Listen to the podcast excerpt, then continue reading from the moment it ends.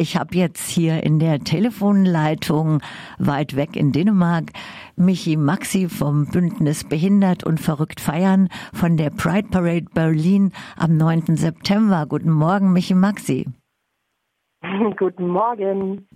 Ja, du bist in Dänemark gerade. Das erklärt dann manchmal ein bisschen die Verzögerung, die wir in der Leitung haben. Und wir sprechen jetzt über die Pride Parade im September. Sag mal, ist das so eine Art CSD für Menschen mit Behinderung?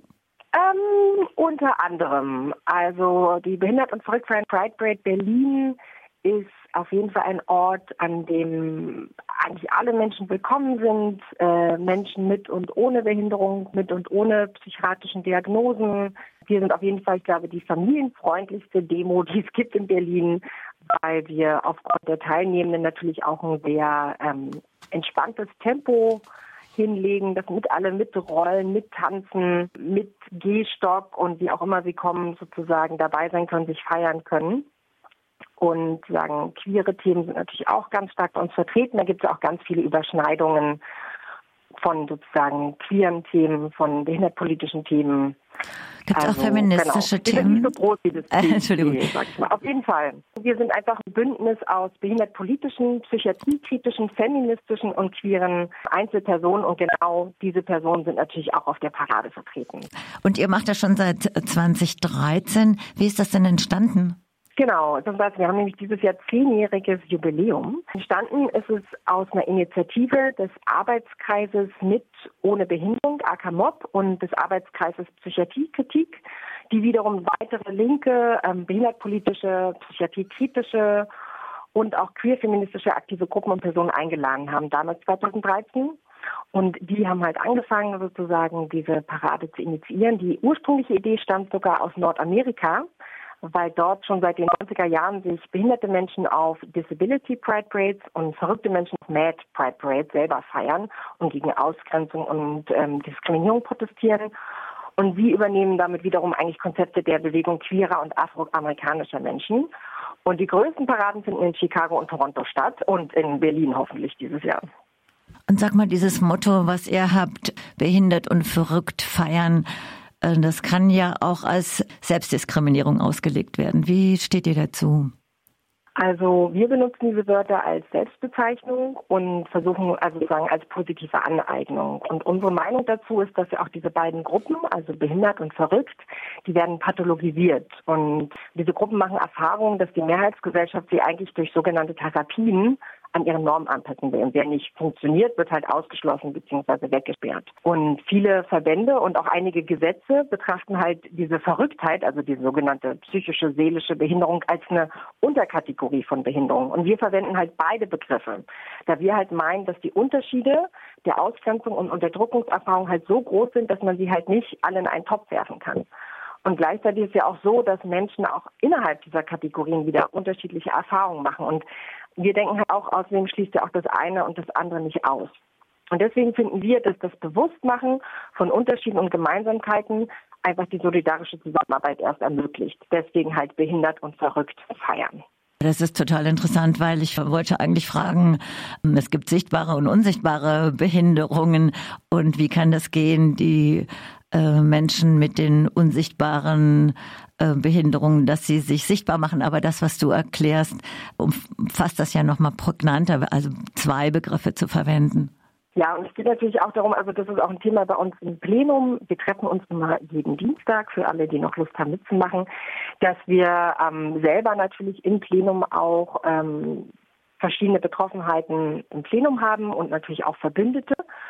Und deswegen wir einfach auch, eine, also Barrierefreiheit natürlich äh, das Top-Thema ist für unsere Parade, damit wir wirklich versuchen, halt jede Art von Bedürfnis sagen, erfüllen zu können. Natürlich gelingt uns das auch nicht 100 Prozent, aber dass wir natürlich auch auf dieses Thema unsichtbare Behinderung auch eingehen und verschiedene Möglichkeiten bieten. Zum Beispiel wird es einen Ruhewagen geben, der am Ende der Parade mitfährt, wo einfach Leute, die nicht zu feiern zumute ist, weil es ist zwar schön, sich selber zu feiern, aber es gibt natürlich auch ganz viel anzuprangern und da ähm, genau, braucht man vielleicht auch mal ein bisschen Ruhe davon oder wenn es einfach eine Übersensibilisierung gibt äh, von dem ganzen Glitzer und der Musik, dass man sich da auch zurückziehen kann. Also wir versuchen so diese Dinge halt bei der Pride Parade ganz klar mitzudenken.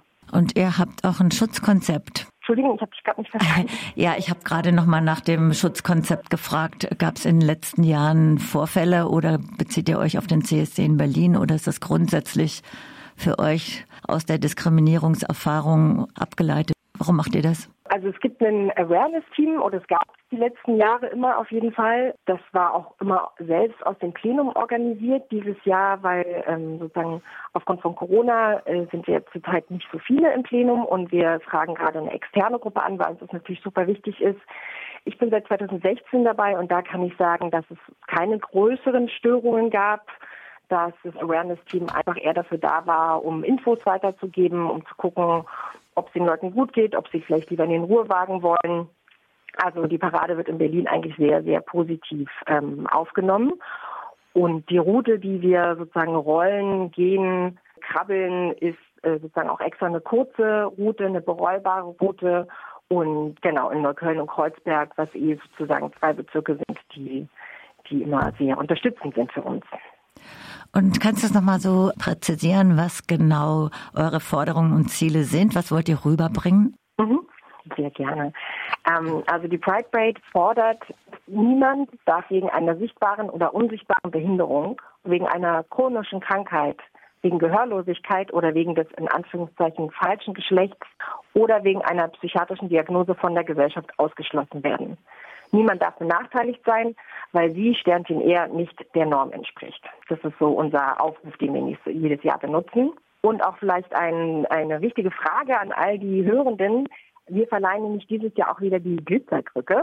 Das ist ein Negativpreis, der für Vereine, ah. Unternehmen, Institutionen oder Gesetze bestimmt ist, die sich halt besonders daran ausgezeichnet haben, Behinderte und Verrückte auszugrenzen und zu benachteiligen. Deswegen suchen wir dann noch Ideen. Wo denkt ihr, welche Einzelperson, welcher Verein, welche Gruppe, welches Gesetz hätte diese Glitzerkrücke verdient? Wir sammeln die besten drei und werden dann auf der Parade selber sozusagen ein Blue Wettbewerb machen und wer die meisten Boos bekommt, dem wird sozusagen offiziell die Glitzerkrücke verliehen.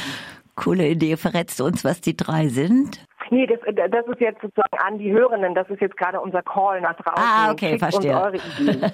ja. Also Gut, dass du es nochmal sagst. Von Leuten, ich werde auch am Ende gleich nochmal unsere Kontakte sagen. Wir sammeln sozusagen die Ideen von den Menschen. Also ihr müsst dafür, ihr könnt natürlich gerne nach Berlin kommen, aber selbst wenn ihr es nicht nach Berlin schafft am 9. Dezember, schickt uns trotzdem eure Ideen, wo ihr denkt, äh, die, die haben die Glitzerkrücke verdient. Die waren richtig kacke. Michi Maxi, bedanke ich mich für das Interview und hoffe, dass ihr noch viele weitere Menschen mobilisieren könnt oder dass viele hinkommen. Und ja, ganz herzlichen Dank. Ja, sehr gerne. Für alle, die noch mehr wissen wollen, wir haben auch ganz viele Infos gesammelt auf unserer Webseite www.pride-parade.de. Wir sind auf Facebook, wir sind jetzt ganz neu auf Instagram und Mastodon. Und wenn ihr noch Fragen habt, könnt ihr uns auch direkt schreiben an pride-parade.gmx.de. Ja, vielen Dank. Ja, pass auf, wenn, wenn du gerade sagst mit noch Fragen. Ich hätte eigentlich schon noch eine Frage. Und zwar, dieses, ist jetzt ein bisschen theoretisch, dieses Konzept zu Anti-Ableismus, also diese Begrifflichkeit. Ähm, ich bin ja so eine, die das total wichtig findet, das nochmal mehr in der Gesellschaft zu etablieren oder durchzusetzen, weil das auf einer Ebene ist mit Sexismus, äh, Antirassismus oder mit diesen Kämpfen mhm. gegen Diskriminierung. Und ich finde, das ist so, das braucht nochmal mehr Durchsetzung. Seid ihr da auch dran oder wahrscheinlich? Oder wie, wie siehst du das? Also na klar, deswegen hat sich ja die Pride Parade vor zehn Jahren auch gefunden, um genau diese Themen mehr im öffentlichen Raum und in der Mehrheitsgesellschaft zu verorten. Und deswegen haben wir auch während Corona einfach weitergemacht und wir haben Film gemacht, wir haben Livestream gemacht, weil wir einfach trotzdem im Diskurs bleiben wollten und sozusagen einerseits halt diese, dieser positive Moment, sich halt wirklich selbst zu feiern, wie das unser Name schon sagt, und natürlich sich sichtbar zu machen und mit Glitzer auf die Straße zu gehen und laut zu sein, aber gleichzeitig ist natürlich auch ganz klar eine politische Message dass wir damit natürlich auch Raum einnehmen wollen, dass wir hoffen, dass natürlich auch viel Presse kommt, um zu zeigen, hey, es gibt diese Demo, die wir ja auch sind, also eine Parade slash eine Demo, um einfach unsere sozusagen unsere politische Agenda, wenn man jetzt sagen will, äh, in die Öffentlichkeit zu bringen, um wieder besprochen zu werden, um Thema zu sein. Das war ein gutes Abschlussstatement. nochmal ganz lieben herzlichen Dank und alles Gute. Wir hören uns bestimmt nochmal irgendwann. Ciao. Ja, ciao. Tschüss.